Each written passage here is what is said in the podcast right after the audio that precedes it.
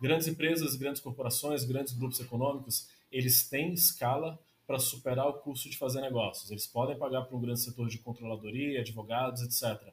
Quem mais sofre com o custo de fazer negócio é o micro e pequeno empresário.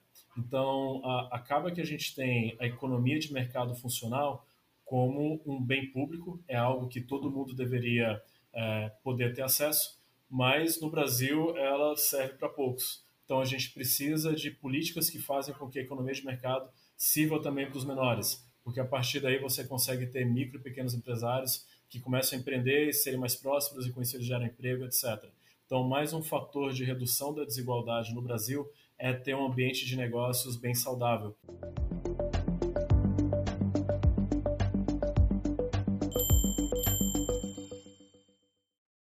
Olá, bem-vindos e bem-vindas ao Espaço Recíproco. Hoje temos a satisfação de receber aqui o Danilo Limoeiro, dentro de uma série de conversas que a gente está tendo com pessoas que passaram pelo MIT é, durante o seu mestrado, durante o seu doutorado, durante a sua graduação, de alguma maneira sendo influenciado por uma experiência de estudar no exterior. O Danilo é formado em Relações Internacionais pela Universidade de Brasília, é mestre com distinção pela Universidade de Oxford e doutor em Ciência Política no, no Massachusetts Institute of Technology, o MIT, nos Estados Unidos.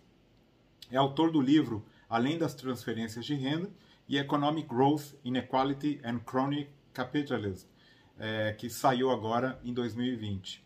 E já trabalhou no Ministério das Finanças, Ministério do Trabalho, na Secretaria de Assuntos Estratégicos. O Danilo é CEO e cofundador da Turivius.com, uma empresa de inteligência artificial que pretende reconstruir o futuro do direito. Então, Danilo, primeiro lugar, agradecer aí pelo teu tempo, pela tua disponibilidade, e eu queria que você começasse contando um pouquinho da tua trajetória mesmo. É, você atuou já no governo, estudou no exterior e agora abriu uma empresa. Como, como tudo isso foi acontecendo? Conta um pouquinho da trajetória para gente. Olá, Marcelo, tudo bem? Antes de mais nada, obrigado pela, pela oportunidade de falar com o seu público, tá? Agradeço o convite de fato, minha trajetória é um pouquinho diversa, passei por alguns lugares diferentes. Uh, eu acho que o ponto que unifica todos esses lugares foi uma busca por impacto. Eu comecei na, na universidade, quando eu me formei na Universidade de Brasília, eu fui para o setor público, eu tinha passado num concurso lá na época, me apaixonei bastante pelo setor público e lá é, tive a oportunidade de gerir alguns programas de políticas públicas de uma escala muito grande. Uh, só que com as coisas da política, acabou que a, a as oportunidades de transformação foram ficando mais escassas, resolvi sair, pedir uma licença, fui para o uh, mestrado e a partir dali eu vislumbrei uma carreira acadêmica. Uh, depois decidi fazer o doutorado e eu achava que o grande impacto que eu poderia ter seria justamente tentar formar o pensamento e a base de conhecimento para problemas muito importantes que a gente tem no Brasil, questão de desenvolvimento, etc. Isso foi uma coisa que sempre me guiou, como é que a gente consegue ter uma sociedade mais próspera e mais justa. E eu achei que via academia, formação do conhecimento, uh, esse seria um bom caminho. Mas as coisas na academia são um pouco de ritmo mais lento também, o impacto é um pouco mais de longo prazo.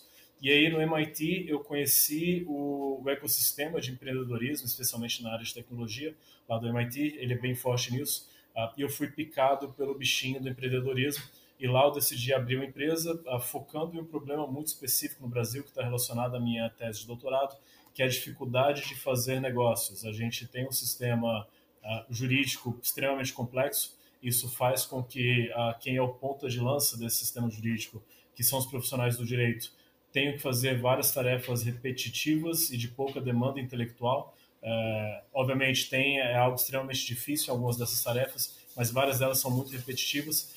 E isso é uma coisa que a inteligência artificial faz muito bem: encontrar padrões em repetições e, e, executar esses padrões. Então, daí que eu tive a ideia de montar a empresa chamada Turivos, que trabalha no espaço de inteligência artificial jurídica. Bom, mas antes de falar da tua empresa, vamos voltar um pouco no tempo. Você, o primeira, primeiro livro teu é sobre transferência de renda. Então, conta um pouquinho do que se trata, o que, que você estudou, como que é, você, você chegou nesse tema e o que, que trata esse livro de transfer... além das transferências de renda. Bom, morando no Brasil, a gente vê que a desigualdade é uma coisa que a gente observa a cada dia. E a desigualdade social sempre foi uma obsessão para mim, é, até o doutorado. Então, sempre me perguntei por que, que, como que no Brasil a gente conseguiu ser um dos países mais desiguais do planeta. É, e eu fui para Oxford com esse tema em mente. Eu queria que essa fosse minha tese de mestrado. Uh, eu fiz meu mestrado entre 2009 e 2011. Então, naquela época, a gente tinha visto por uma das primeiras vezes que a gente vê no Brasil, uma queda acentuada da desigualdade. E muito se falava naquela época de uh, quais eram as causas dessa queda uh, acentuada, e uh, a gente abordava muito esse tema do ponto de vista da educação, transferências de renda, mas um ponto que me chamou muito a atenção era a, a desigualdade regional que a gente tinha. Então, o, e um dos motivadores, uma das grandes causas que a gente teve de redução da desigualdade no Brasil foi o crescimento da renda do Nordeste. Então, a, a ideia desse livro foi justamente tentar olhar o que estava sendo uma das grandes causas do crescimento da renda no Nordeste. E era uma conjunção de fatores, entre os quais um deles que eu chamo de efeitos keynesianos regionais, a partir do momento que você tem transferências de renda sustentadas e concentradas em uma determinada região, aquela economia daquela região vai, vai rodar mais. Então, você aumenta a renda, aumenta o consumo, por conta disso você aumenta a produção local e etc. Então esse foi um dos efeitos que, que eu estudei ali. É bom, e, o, e, o, e esse livro mais recente que você publicou em inglês, Economic Growth, Inequality and Chronic Capitalism? É, esse livro foi resultado da minha tese de doutorado no MIT, Marcelo, e uh, ali eu tinha saído um pouco da, dos estudos sobre desigualdade e foquei em uma outra entrave que, é, que a gente tem aqui no Brasil para o desenvolvimento econômico, que é a nossa dificuldade de fazer negócios. A gente tem um dos ambientes de negócio mais complexos do mundo. E a pergunta era, bom, como que a gente chegou lá? Como que a gente acabou com um, um pepino desse? É, e a pergunta que me fascinava era a seguinte: a, a classe econômica brasileira, a elite empresarial, ela sempre reclama com propriedade é, que a gente tem um dos sistemas ah, de fazer negócio, um dos ambientes de negócios mais caros e hostis do planeta. É, e a pergunta que fica é: se a classe econômica brasileira, a elite econômica brasileira, é, tem dificuldade para fazer negócio, mas ao mesmo tempo ela é muito uh, influente, por que, que ela não consegue fazer valer a sua influência para reduzir os custos de fazer negócio no Brasil? Então, essa é a pergunta central do livro. Tá? Muito interessante. E, e você Publicou só em inglês, não tem previsão de, de, de publicar em português? Estou procurando editoras interessadas. Uh, eu publiquei em inglês, aí acabou que saiu a pandemia na época, montei empresa, acabou que eu deixei o projeto um pouco de lado, mas eu acho que é bem, um livro bem interessante para a gente uh, ter um debate nacional sobre ele, porque um ponto que uh, veio à minha atenção nesse, nesse livro é o seguinte: quando a gente fala de um ambiente de negócio saudável, onde as pessoas podem empreender, ele tem o um efeito de redução da desigualdade. Porque uma das coisas que eu argumento no livro é ah, grandes empresas, grandes corporações, grandes grupos econômicos, eles têm escala para superar o custo de fazer negócios. Eles podem pagar para um grande setor de controladoria, advogados, etc. Quem mais sofre com o custo de fazer negócio é o micro e pequeno empresário.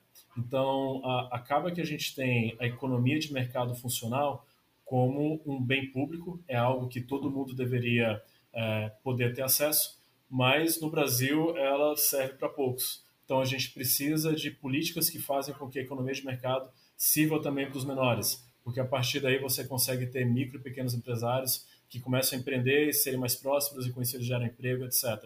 Então, mais um fator de redução da desigualdade no Brasil é ter um ambiente de negócios bem saudável. Ah, e a gente vê que, por exemplo, numa comparação internacional, quando a gente olha para os países menos desiguais com economia de mercado, que são os países escandinavos, são os também que saem melhor no, no índice de doing business do Banco Mundial. Então, geralmente, um ambiente de negócio saudável ele correlaciona bastante com baixa desigualdade. Por incrível que pareça para alguns. Muito legal. Bom, e aí, voltando ainda para a tua trajetória, você estudou mestrado em Oxford, doutorado no MIT, que são duas das principais universidades do mundo, né? O que, que você achou? Conta um pouco para a gente qual que é o diferencial que elas têm em geral e também é, com relação às universidades brasileiras e também entre elas. Que diferença você sentiu do tradicionalismo, talvez, de, de Oxford e do, e da inovação no MIT? Perfeito. Eu vou começar com a última pergunta. Uh, eu tive a oportunidade de estudar nessas duas universidades e eu acho que o melhor dessa oportunidade foi ver que elas são completamente diferentes. É quase que elas estão em polos opostos uh, da, do, de estilos acadêmicos, na verdade. Oxford é muito voltada para ciências sociais, é, é, um tipo de estudo que é mais. Você tem lá os chamados tutoriais que você faz com o professor, que ele lê o seu texto, então é algo muito voltado para humanidades e para reflexão um pouco mais livre, não tão presa assim a, a, rigor de método científico, no sentido de você sempre tem que estar tá testando variáveis, etc. É mais você forma intelectuais, eu diria, antes de formar pesquisadores. É, eu gostava bastante desse, desse ambiente, as pessoas lá são super interessantes, e no MIT é completamente diferente. Acho que o que pouca pessoa, pouca gente sabe é que o MIT geralmente está ali entre as cinco primeiras melhores universidades do mundo, é, junto de Harvard, Princeton, Stanford, Oxford, mas ele tem um terço do tamanho dessas universidades. Então tem muito pouco professor, muito pouco pesquisador e muito pouco estudante. Então você tem que ser extremamente produtivo e eficiente quando você está no MIT. Ah, e o rigor de pesquisa lá é enorme, só que é como se fosse uma fábrica de pesquisa, extremamente rigorosa. A sua produtividade tem que ser muito alta. Tem muita vantagem nisso aí, porque você tem que aprender muito, muito rápido, mas a desvantagem é que você perde um pouco da sua liberdade para fazer grandes reflexões sobre grandes temas, que era uma coisa que a gente tinha muito em Oxford. Eu, pessoalmente, preferiria um pouco mais o, o estilo de Oxford, eu acho que é o estilo que eu funciono melhor. É, gostei bastante da universidade. Agora, diferenciais delas em relação a, ao que a gente vê aqui no Brasil. Tem uma coisa que a gente vê bastante aqui no Brasil, Marcelo, que é o seguinte: o aluno de pós-graduação, mestrado ou doutorado, ele trabalha e faz mestrado, ele trabalha e faz doutorado, não é dedicação exclusiva. E, e com isso, uh, eu acho que, eu não sei, eu acho que são verdadeiros heróis, na verdade, conseguir fazer uma pós-graduação e ter um, um, emprego ao mesmo tempo. Eu acho que isso daí uh, dificulta bastante a formação em pesquisa, dificulta bastante também o treinamento de pesquisadores. Eu acho que a explicação por trás disso é a gente obviamente tem muito menos recursos do que essas universidades, então a dificuldade de pagar a, a bolsas de estudo para esses estudantes é, é maior. É, então, lá no, no MIT em Oxford, o pesquisador um pouco mais júnior, que foi com quem eu convivi mais, é, estudante de doutorado ou mestrado, ele é um pouco mais valorizado e visto como, de fato, um pesquisador, um profissional, e não só um estudante. É, tem esse, essa diferença. Outras diferenças um pouco mais óbvias da questão de recurso, etc. É, isso aí, de fato, a gente tem uma distância grande.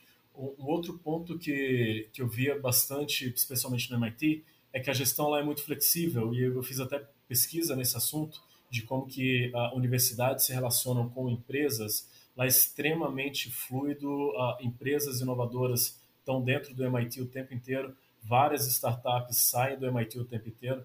Você pode ter várias parcerias num regime legal que é uh, extremamente fluido e flexível. Eu acho que isso é muito mais difícil aqui no Brasil. Uh, então, essa é uma das diferenças. Uh, mas eu queria colocar também a, uma, uma das similaridades até interessante. Eu acho que eu acho a gente brasileiro intelectualmente muito criativo e uh, essa eu acho que é um ponto que a gente tem uma grande vantagem quanto aos estudantes de lá. Uh, o pessoal lá é muito by the book. Uh, bom, tá aqui um problema de pesquisa, vou testar hipótese, etc, etc. A gente costuma se aprofundar um pouco mais na pergunta, que é, tá, qual que é a... Eu tenho que ter uma pergunta de pesquisa qual que é a grande pergunta que eu deveria responder? Por que essa pergunta? Então a gente reflete um pouco mais e com isso a nossa criatividade é um pouquinho maior é, do que os alunos de lá. Então esse material humano que a gente tem aqui é extremamente rico, a gente só precisa trabalhar o melhor.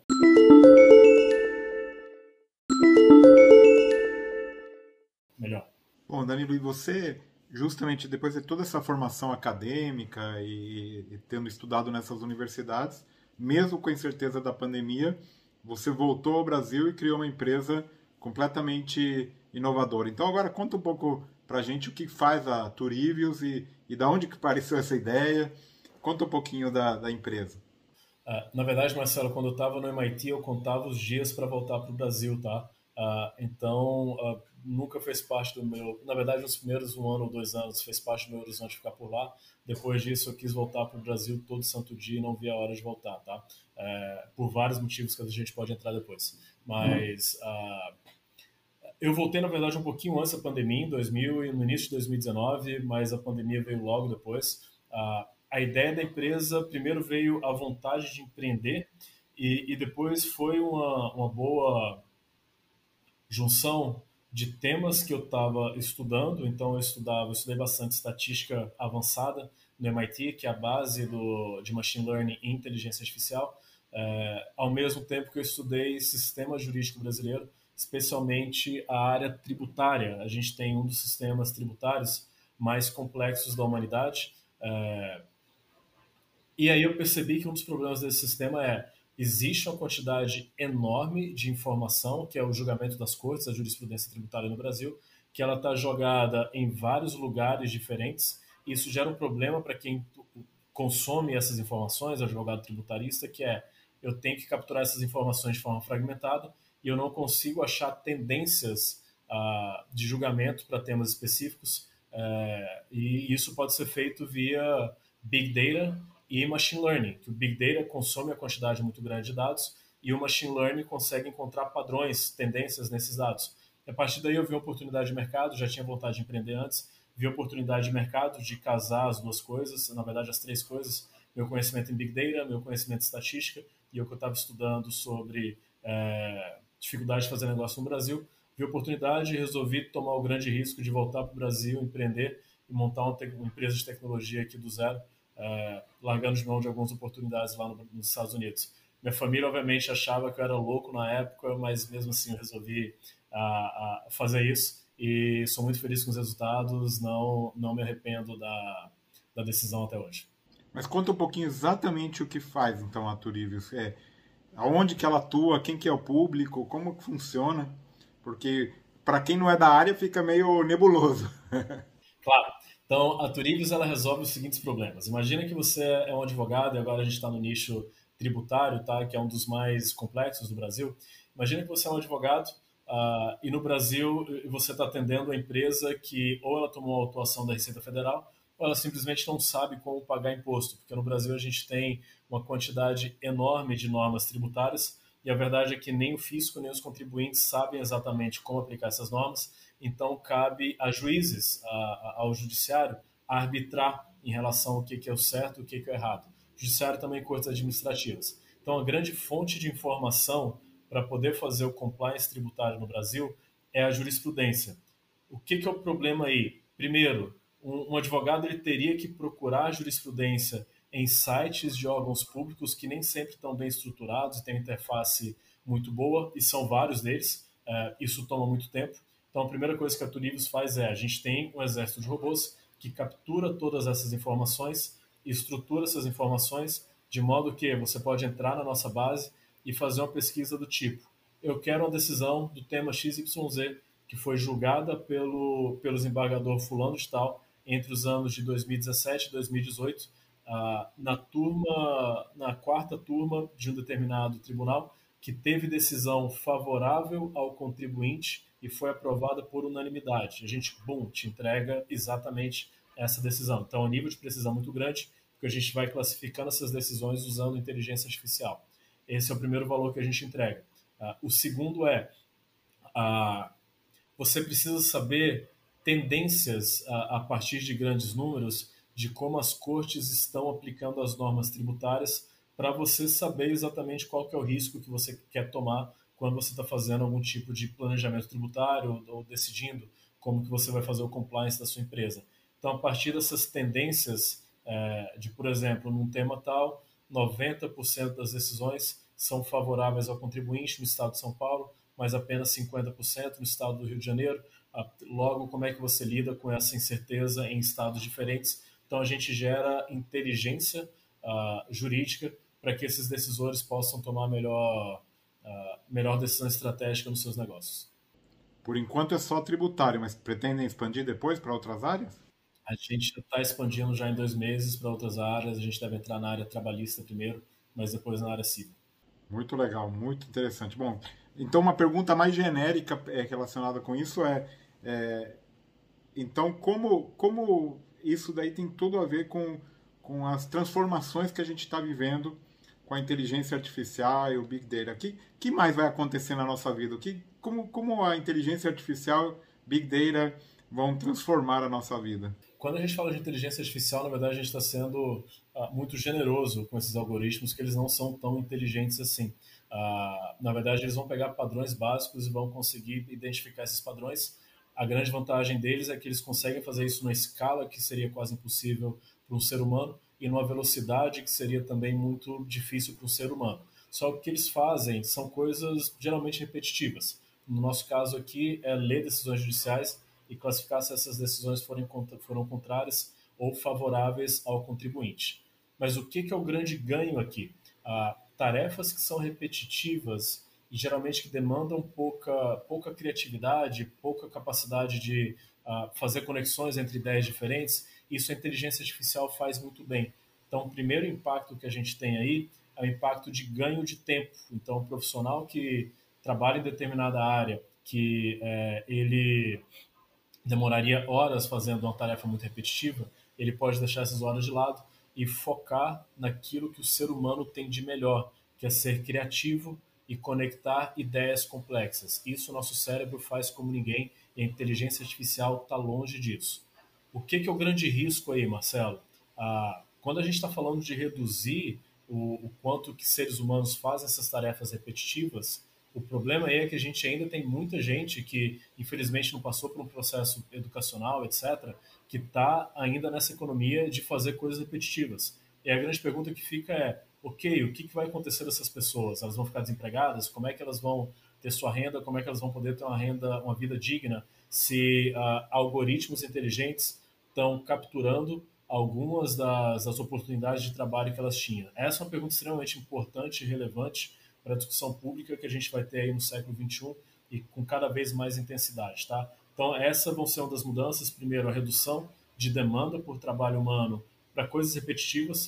Uh, e aí a gente tem duas, dois caminhos aqui. Ou a gente direciona o trabalho humano para a parte mais criativa, é o que a gente deve fazer, mas a gente tem que tomar cuidado também nessa hora da transição, como que isso vai afetar economicamente as pessoas. Esse é um dos pontos da inteligência artificial do Big Data, o Big Data tem uma grande importância aqui, que ele é como se fosse ele é o grande insumo da inteligência artificial. A inteligência artificial ela funciona a partir de bases de dados extremamente volumosas. É, então, quanto mais a gente gerar dados e a nossa capacidade de gerar dados como sociedade ela cresce exponencialmente, quanto mais dados a gente tiver, mais refinada vai ficar a, as inteligências artificiais que a gente cria, tá? Então, um vai alimentando o outro, os riscos e oportunidades aí são os mesmos.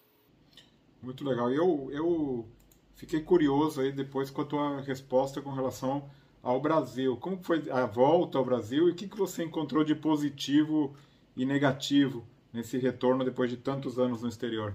Uhum. Perfeito. Olha, o... a gente aqui no Brasil, eu acho que a grama do vizinho é sempre mais verdinha, né? A gente olha para lá fora e fala, nossa, eu seria muito mais feliz se eu estivesse em outro lugar. Pelo menos para mim, ler do engano, tá? É, eu acho que uma coisa que é o diferencial do Brasil são as pessoas e acaba que a, a sua fonte de alegria na vida são as pessoas que você convive. É, lá fora do Brasil, ok, as coisas funcionam um pouco melhor, uh, mas eu acho que quem tem um impacto maior dos problemas brasileiros, muito infelizmente, uma coisa muito triste, está relacionado com o tema da desigualdade que a gente começou no início da nossa conversa, é de fato quem teve menos oportunidade econômica, uh, menos oportunidade educacional para ter bons empregos, etc. Quem está ali numa renda média para cima, na verdade, tem uma vida muito confortável no Brasil, com oportunidades, etc. Obviamente com alguns problemas, mas é, lá fora tem problema também. Então foi importante para mim ir para fora para reconhecer isso, para valorizar muito mais o que a gente tem em casa. Então, uh, sempre quis, eu não vi a hora, na verdade, de voltar para o Brasil. E o retorno foi muito bom, na verdade, adorei estar de volta foi um desafio profissional muito grande, tá? Voltar a, aqui para montar uma empresa, porque eu terminei o doutorado, né? Ah, tinha algumas oportunidades nos Estados Unidos, mas resolvi voltar para cá para começar a do, empresa do zero. Então, primeiro você tem que fazer produto, depois você acha cliente, só que o seu produto está ruim, o cliente não vai querer pagar muito, sua renda baixa. E aí eu voltei já com dívida educacional, sem emprego, era empreendedor, mas na verdade eu era um desempregado. Uh, e aí no início foi uh, foi um desafio, um desafio bem gostoso na verdade, que eu, aprendi bastante. No Brasil não é fácil para startups especificamente. A oportunidade de financiamento de startups nos Estados Unidos é maior, mas eu tenho visto um crescimento muito grande no Brasil e esse é um movimento sensacional, muito interessante, vai dar muito fruto uh, para o desenvolvimento do país ainda e eu peguei um pouquinho dessa onda. Então, ah, no início foi difícil, mas em alguns meses a gente conseguiu fechar uma rodada de captação para Turívios. Com isso, a, a, gente começou a estruturar a empresa e a gente fechou uma nova rodada de captação chamada Série Seed em outubro desse ano, com, com cinco fundos. Então, a empresa está robusta, bem capitalizada, dá para você planejar um pouco mais o longo prazo. É, então, embora as coisas tenham sido desafiadoras e um risco grande no início, graças a Deus deu tudo certo uh, e a gente está indo bem. E, e, eu tenho uma visão do Brasil também, Marcelo, que é o seguinte: às vezes a gente peca, peca muito por não fazer o básico bem feito. E do ponto de vista de negócios, é muito tratar o cliente com respeito, uh, de forma idônea, íntegra, a mesma coisa para os seus colaboradores. Uh, e, e, eu acho que quem faz esse básico bem feito já tem uma vantagem competitiva enorme no Brasil. Você não precisa ter a tecnologia mirabolante, uh, o marketing mirabolante. Se você fizer esse básicozinho bem feito, você já está muito à frente da concorrência e tem uma grande vantagem competitiva. Isso foi uma coisa que a gente sempre apostou e, uh, e não dá trabalho nenhum, tá? Não é nada complexo demais, é só você ser íntegro, idôneo, eficiente, respeitar as pessoas uh, e a partir daí você vai embora. E foi exatamente isso que a gente fez, a gente está colhendo bons frutos agora. Muito legal. Bom, e queria agora que você recomendasse para a gente um livro, um podcast, uma série, um canal do YouTube, qualquer coisa que vier aí na sua cabeça para o pessoal que está ouvindo a gente. Maravilha, perfeito. Olha, livro, você pegou aqui meu ponto fraco, eu posso recomendar alguns. Eu vou tomar licença aqui para recomendar alguns, tá? Os meus dois favoritos foram os que me motivaram a fazer uh, o doutorado em ciência política. É o clássico 1984, do George Orwell, Uh, fala bastante dos momentos, do momento que a gente está hoje, e um outro que é uh, ainda sobre regimes políticos disfuncionais, que é o A Festa do Bode, do Mário Vargas Llosa. Dois livros fantásticos. A Festa do Bode, acho que é o único livro que eu me dei o luxo de ler duas vezes. Uma vez no Brasil, fiquei 10 anos obcecado pela República Dominicana, voltei pela, pela República Dominicana, li o livro de novo de lá, então uma baita experiência. Alguns outros interessantes, eu acho que um dos autores mais interessantes que a gente tem para entender o nosso momento atual como espécie e sociedade é, é, o Steven Pinker. Ele é um psicolinguista da Universidade de Harvard. Ah, ele solta calhamaços de 800 páginas extremamente profundos e completos a cada três anos. O cara é realmente uma máquina de escrever. O dele que ah, eu recomendo bastante é o Iluminismo agora. Depois, na sequência, o, nome inglês que eu conheço apenas é o The Better Angels in Our Nature, que mostra como a violência tem caído na humanidade uh, ao longo dos anos. E tem um que eu estou lendo agora, não sei se eu recomendo ainda ou não, eu não cheguei só até metade dele, que é o The Blank Slate, que a pergunta é, existe ou não uma natureza humana ou tudo é socialmente construído? Uh, esses são os livros que eu recomendo agora, tá? Sapiens, uh, do Yuval Noah Harari, é um bom livro também. Canais do YouTube e séries, tá? Canal do YouTube, tem um canal que eu adoro, eu tenho visto ele... É recentemente, chama Foca na História. É, é um canalzinho, não sei quem que faz, mas eles fazem coisas muito bem feitas, videozinhos de 4 a 15 minutos, com um pouquinho de, de HQ no fundo, que vai falar sobre história antiga, coisa que eu sou apaixonado, mitologia greco-romana, é, civilizações uh, antigas, etc. Eu gosto bastante desse canal. E como série, a, a minha série favorita agora, acho que é uma das grandes produções do audiovisual que a gente teve nos últimos 20 anos é a série Mad Men. É, não sei se você conhece, Marcelo, mas o, é, é um storytelling de uma sutileza fantástica, bons atores e a, a fotografia a, da série é, é, é, muito boa também. Então eu recomendo super essa série. Muito bom. Para finalizar, um, um breve ping-pong aqui. Queria que você falasse a tua melhor e a tua pior lembrança da graduação, da pós-graduação, de qualquer momento aí da época da faculdade. Perfeito. Olha, a, a melhor lembrança que, que eu tinha realmente foi na Universidade de Oxford. Eu fiz grandes amigos, são meus amigos lá até hoje. E, e, e, é um lugar muito histórico e mágico. É a universidade de mil anos tem prédios icônicos na arquitetura dela. E eu lembro que às vezes você estava voltando para casa de uma biblioteca, outono, aquela paisagem com as folhas marrons no chão, etc. Você vê aqueles prédios lindos, você se sente num, num conto de fadas quase. Então, algumas, uh, alguns cenários que eu vi em Oxford realmente são minhas, minhas melhores lembranças do, uh, da minha época acadêmica. As piores lembranças, e na verdade foi esse o grande motivo que me fez sair da carreira acadêmica, é o isolamento do trabalho de pesquisa. É um trabalho muito isolado, então me lembro que eu ficava em bibliotecas até três da manhã sozinho. No doutorado isso é especialmente mais agudo, são quatro anos fazendo pesquisa, que a gente é forçado a fazer, foi forçado a fazer isolamento social bem antes da pandemia e dura, se o pessoal achou isolamento social de dois anos difícil, imagina ele por quatro anos. É, então, o isolamento social que você tem durante a, o trabalho acadêmico de pesquisa era o que mais pegava para mim, que eu gosto de pessoas, gosto de estar com pessoas, trabalhar em equipe, etc. Tá? Então, essa foi a, eu acho que a, a lembrança mais desafiadora dos tempos de universidade. E alguma aula inesquecível? Aula inesquecível. Olha, foram algumas. Eu acho que uma, eu consegui pegar uma aula do professor Amartya Sen em Oxford, falando do novo livro dele. Ele fazia, ele tinha lançado um livro que era uma espécie de contraposto ao, ao clássico a teoria de, uma teoria de justiça uh, do John Ross. Uh, e teve uma aula magna dele no Sheldonian Theatre, que é um dos prédios icônicos de Oxford. Uh, e lá em Oxford você tem que colocar capa, a gravatinha, etc., para entrar nesses ambientes. Então foi uh, algo bem memorável a aula do, do professor Amartya Sen. E especificamente no MIT, alguma a melhor lembrança de lá? Melhor lembrança do MIT, pôr do sol no Charles River. Uh, Boston é uma cidade linda, e então o pôr do sol do Charles River, especialmente outono, era uma coisa fenomenal. Adorava aquele cenário. Uh, algumas lembranças que eu tinha também, é, eu acho que o desafio intelectual que, que é o MIT, e depois que você supera esse desafio, é uma coisa que parece que te dá uma espécie de musculatura cerebral, você fica muito mais resiliente depois, e, e é como se cada problema que você tem na vida depois é, não, esse aqui eu sei que eu vou conseguir resolver, tá tranquilo, é, manda para mim que tá beleza. Então, acho que essa... A, a, a, gente brincava entre os alunos, você fica seis anos no MIT e não tem nenhum dia que você não se sinta burro.